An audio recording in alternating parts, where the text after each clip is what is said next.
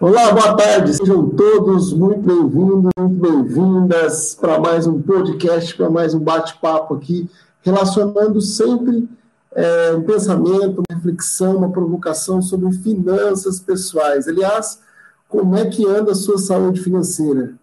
Aliás, como é que anda a sua organização financeira? Já tenho um monte de alunos que estão ali, já começaram o ano organizando suas finanças, olhando, fazendo diagnóstico. A gente está num propósito muito legal.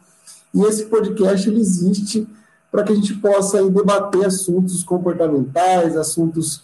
Daqui a pouco a gente pode falar um pouquinho assuntos relacionados à política, à economia, mas o foco é sempre finanças comportamentais. Bom, lembra, dá uma olhadinha aí se você já curtiu esse, essa se você já se inscreveu na página, se você quiser já deixa o seu like nesse vídeo que assim o YouTube entende que esse é um conteúdo relevante. E sem mais delongas, porque eu gosto de entregar conteúdo e não ficar enchendo linguiça, como acontece às vezes aí em alguns vídeos. Bom, de onde, onde foi a minha primeira vez, onde foi a minha primeira sacada que eu me dei conta de que o meu inconsciente financeiro estava desajustado. E quando eu falo desajustado, eu não estou falando assim que eu era nível psicopata, que eu era maluco.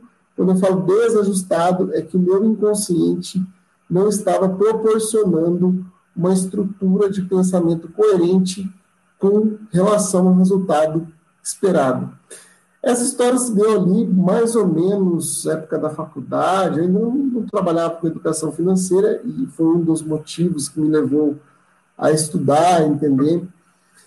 Olha o que acontecia comigo. Eu todos os meses, todos os meses, sem exceção, entrava no, praticamente no mesmo valor no meu cheque especial. Então, o que, que o meu inconsciente fazia? Ele olhava para aquele valor e ele incorporava aos meus ganhos, aos meus gastos, como se aquele dinheiro fosse meu, como se o banco, numa grande, de algum grande ato de virtude, tivesse me dado esse dinheiro, esse recurso. E eu seguia a vida.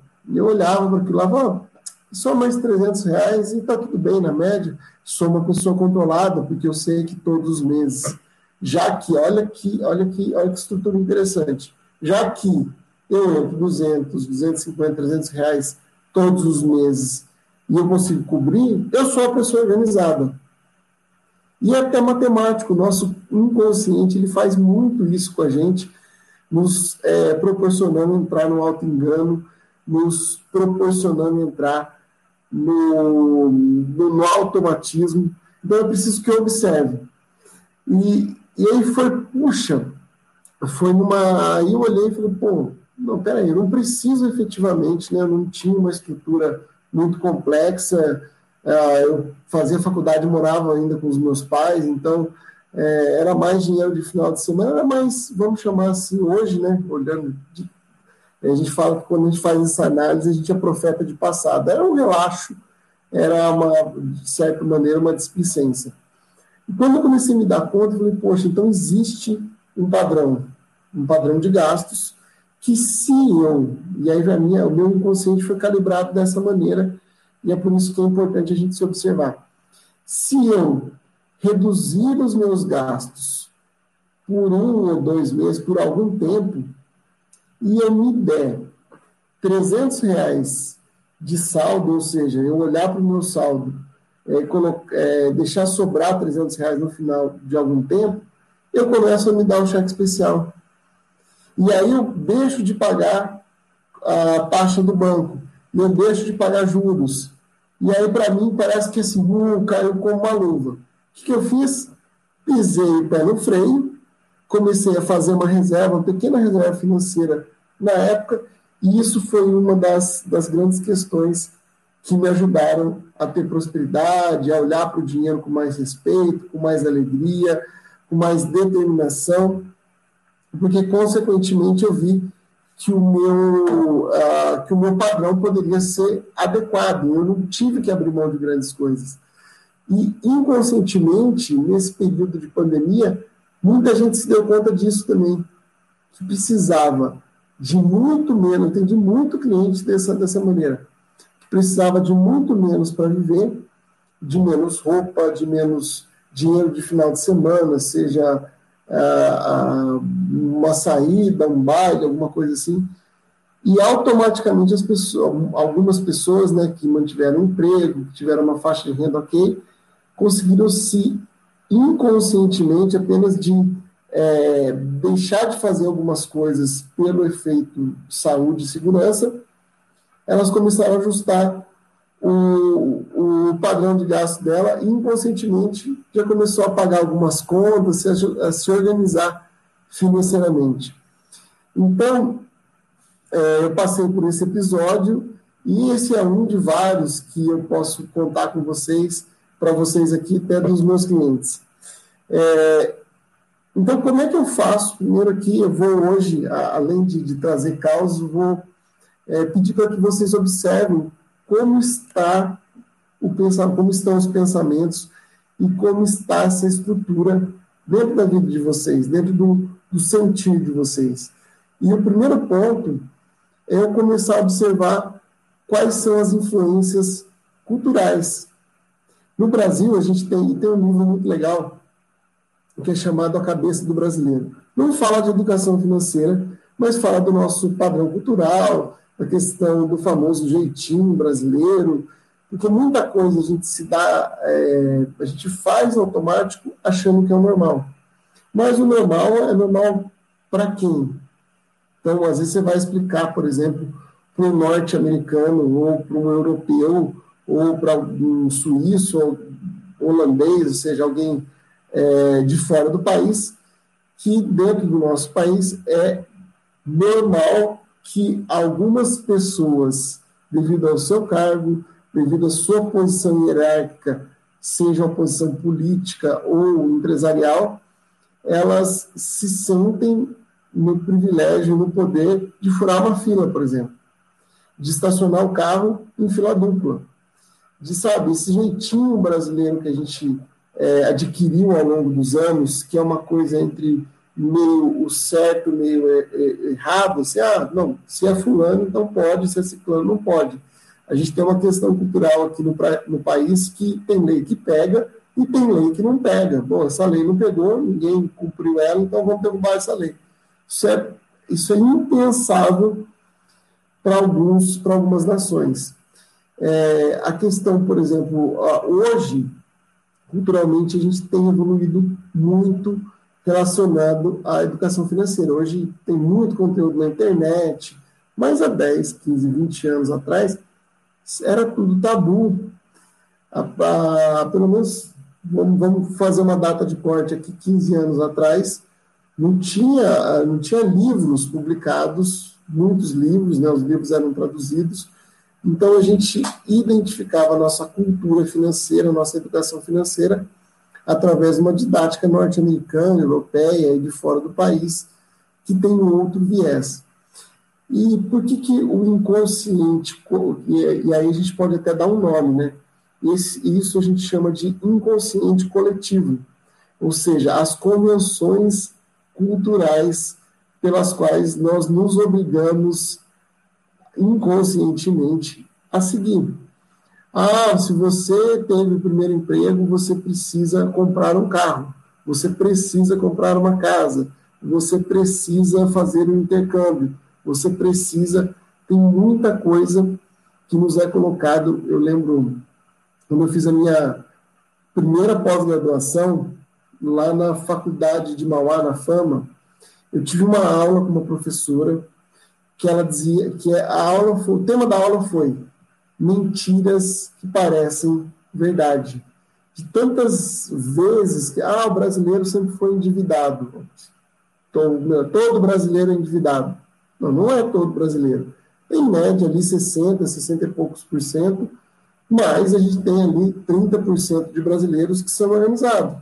A gente tem 3% de brasileiros que alcançam de entre 1 e 3%, não sei como é que está esse número agora, mas é, que alcançam a independência financeira. Então, para a gente quebrar esse paradigma, para a gente reconstruir o nosso inconsciente, gente, eu, eu faço muito isso, faço até ao vivo. Às vezes nas minhas falas eu falo, ah, porque todo mundo. Opa, peraí. Todo mundo é muita gente. Todo mundo é muita gente. Dentre as diversas possibilidades, nós teremos pessoas que são endividadas, pessoas que se enriqueceram é, de forma lícita, nós tivemos, é, nós teremos os investidores, nós teremos os empresários, cada um tem uma realidade, cada um vive o seu conjunto de crenças e valores. Mas o importante é que eu observe qual é o resultado efetivo, né? E o meu inconsciente vai sempre levar pelo caminho comum, pelo caminho já aprendido, pelo que é normal, e esse é o primeiro ponto que eu estou puxando aqui, que é o normal para a nossa nação, que é o normal para a nossa cultura. Não que as demais culturas, os demais países sejam melhores que a gente, mas existem formas de pensar que talvez seja mais eficiente para esse momento e tem formas que sejam menos eficientes. O que eu preciso é quebrar, é entender qual é o resultado e quebrar o automatismo. Então, o primeiro filtro é pensar nos padrões culturais. E qual é o segundo filtro? A gente está fazendo uma bola de fora para dentro dessa vez. É eu pensar na minha comunidade, na minha família, como foram, como foi, né, na verdade, o nosso conjunto de crenças e valores. A Regina falou aqui, a Regina, é, eu vou pagar a Regina para estar aqui nas minhas lives, porque aí ela já vai me ajudando aqui, não preciso nem. Regina também é uma pessoa extremamente educada financeiramente. É isso mesmo, Regina. O segundo ponto que a gente precisa olhar quais são as nossas crenças e valores do nosso entorno, da nossa comunidade, dos nossos pais, das pessoas que nos criaram e das pessoas pelas quais com as quais a gente se relacionou ao longo, principalmente da primeira infância. Toda essa carga de informação, ela fica no meu inconsciente.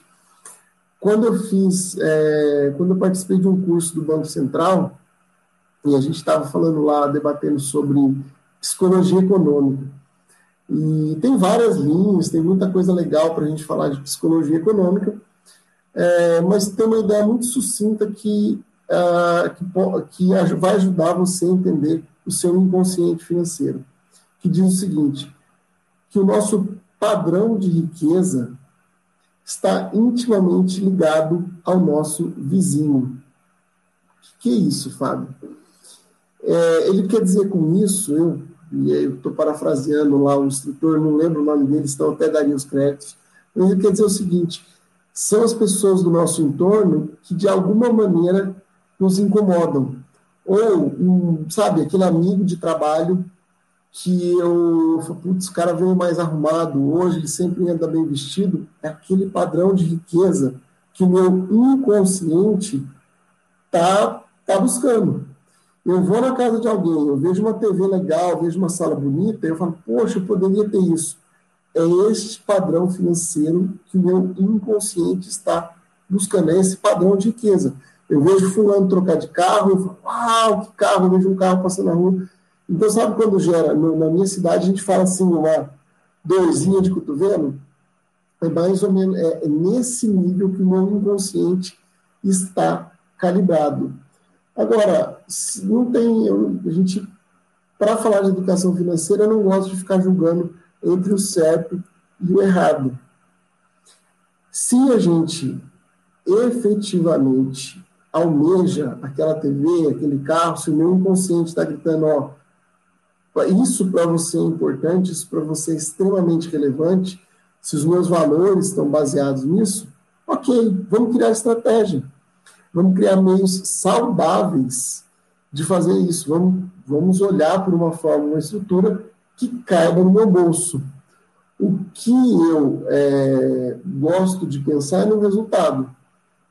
Então, se eu fizer isso, né, se eu pegar esses anseios, esse padrão que eu estou buscando, se eu buscar, sabe, pegar todas essas referências e colocar na minha vida financeira, ah, preciso ter tudo agora, preciso ser imediatista, e o imediatista de alguma maneira é consumista, e o consumista de alguma, de alguma maneira age por impulsão, e aí eu vou juntando um monte de coisas, é, é, um planejamento que poderia ser feito talvez em dois, três, quatro anos, eu coloco dentro de um, de um ano só e depois eu vou precisar ficar ali alguns anos pagando, organizando, viver um, um, um viver ali meio que no, no fio da navalha.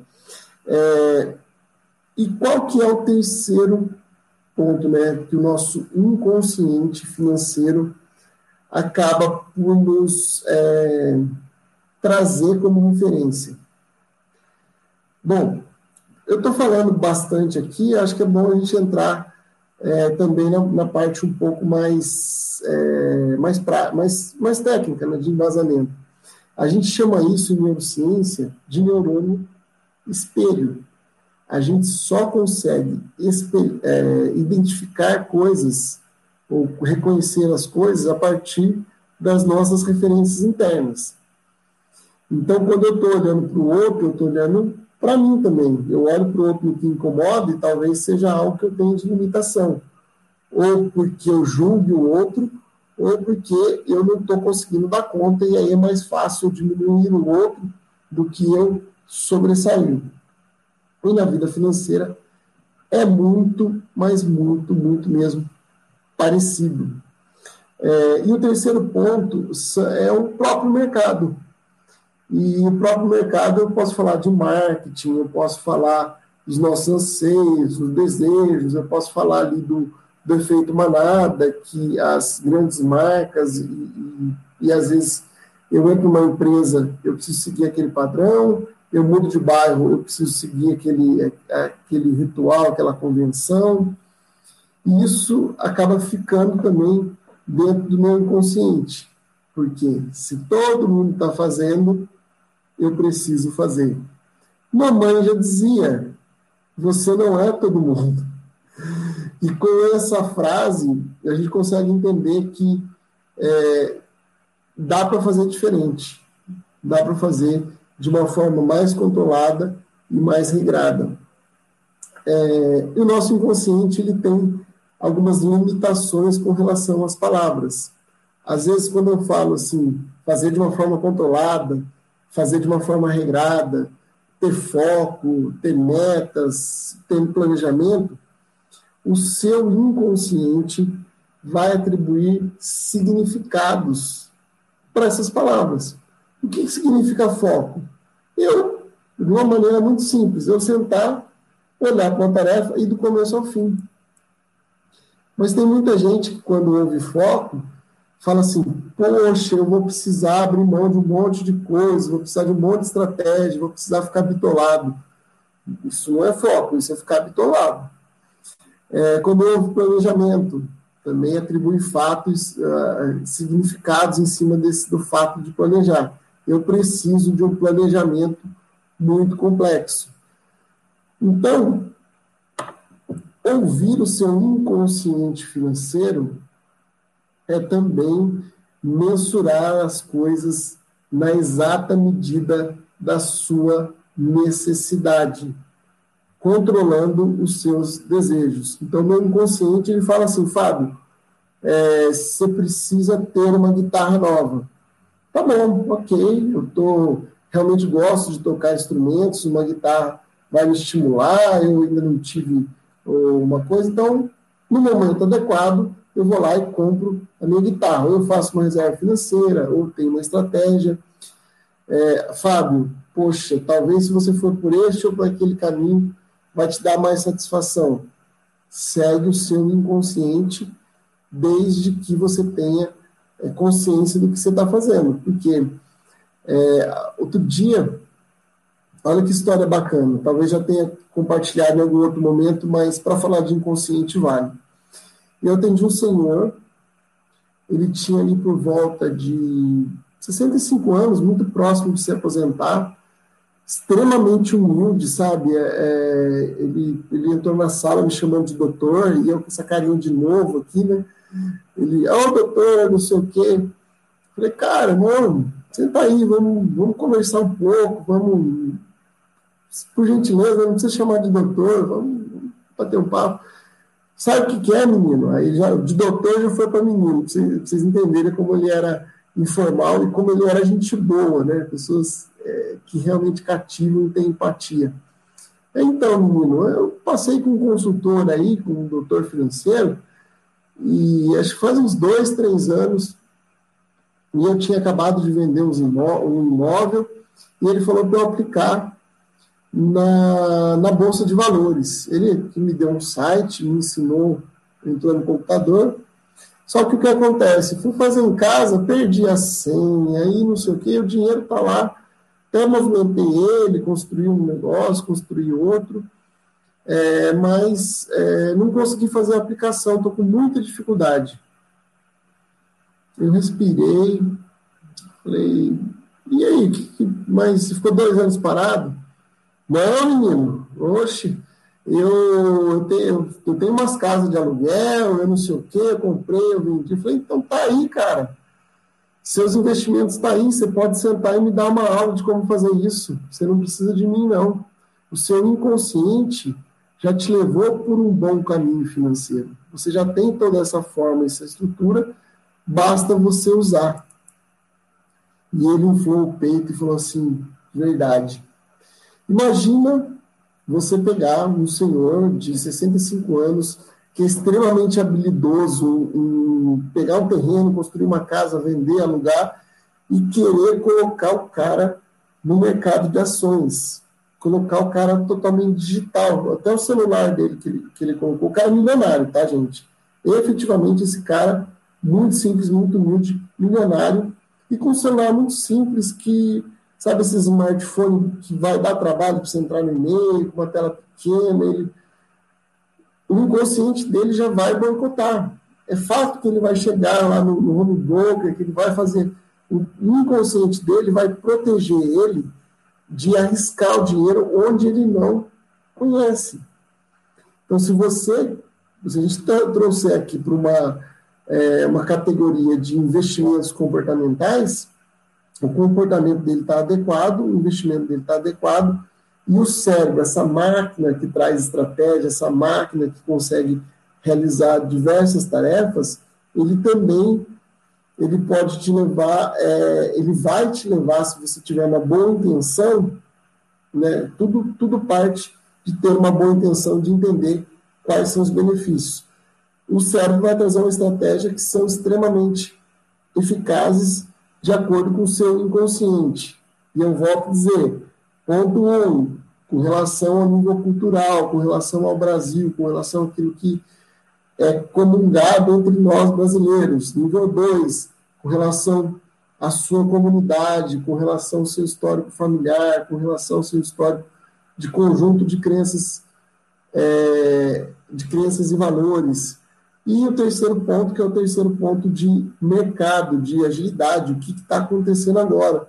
Se eu posso acelerar ou se eu devo é, colocar o, o, pé no freio. No caso de construção, por exemplo, é, teve, teve momentos que ficou mais caro construir e ele deu uma pisada no freio.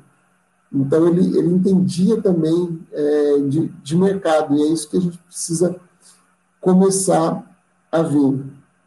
Bom, é, e como é que eu faço para a gente já encerrando aqui o nosso bate-papo? E qual, assim, se alguém me perguntasse nesse momento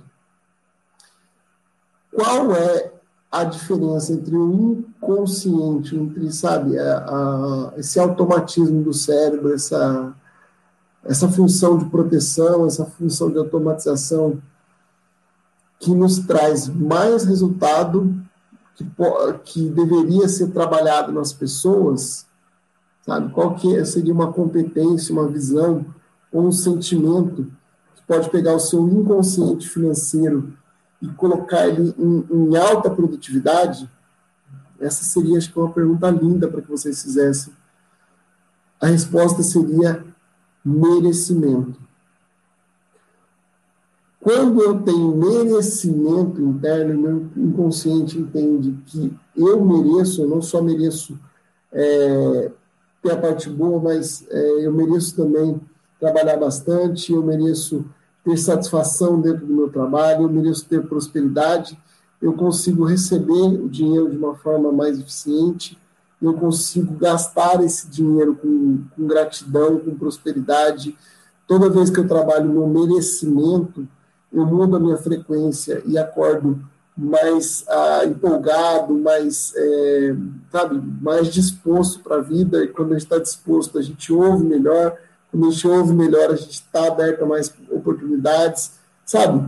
O merecimento inconsciente, quando você, você vai negociar com uma pessoa que se sente merecedora daquilo que está te vendendo, você compra a ideia. Se você for vender alguma coisa, você se sente merecedor, você confia no seu taco, você vende melhor. Quando você se sente merecedor da sua vaga de trabalho, do seu emprego, você tem uma performance melhor. Então, para a gente encerrando quase aqui o dia de hoje, o podcast de hoje, sinta-se merecedor. Sempre que o seu inconsciente te mostrar algo que você fala, eu não dou conta, observa se ressignifica. Ainda ontem eu estava dando uma aula de, de planilha financeira e uma das pessoas falou: Ah, eu estou fazendo aqui, mas eu estou colocando pouca coisa no meu diagnóstico financeiro, porque afinal eu não, agora eu estou com pouca renda, enfim, inverte esse diagnóstico. Coloca tudo aquilo que você precisa fazer na sua vida e vai atrás de criar renda, vai atrás de, sabe, de criar mais produtos, vai atrás de, de melhorar o seu currículo, seja o que for. Mas coloca lá o seu merecer e vai atrás dele. Essa inversão de lógica é o que vai diferenciar o seu sucesso, a sua prosperidade em 2021. Pessoal, amanhã tem mais. É, Para quem ainda não faz parte desse canal aqui da Ponto C, a gente está trazendo muito conteúdo. Lembra sempre de se inscrever. É uma maneira de você ser grato por estar recebendo esse, esse conteúdo. Marque pessoas, participe aí nos comentários, no, a, estar inscrito aí na nossa página, porque é isso que vai fazer com que esse programa se, se, se propague, né? se chegue a mais pessoas e com certeza mais pessoas prósperas perto de você fará com que você sinta-se mais merecedor, mais merecedora e todo sucesso, toda prosperidade chegará na sua vida. Até a próxima.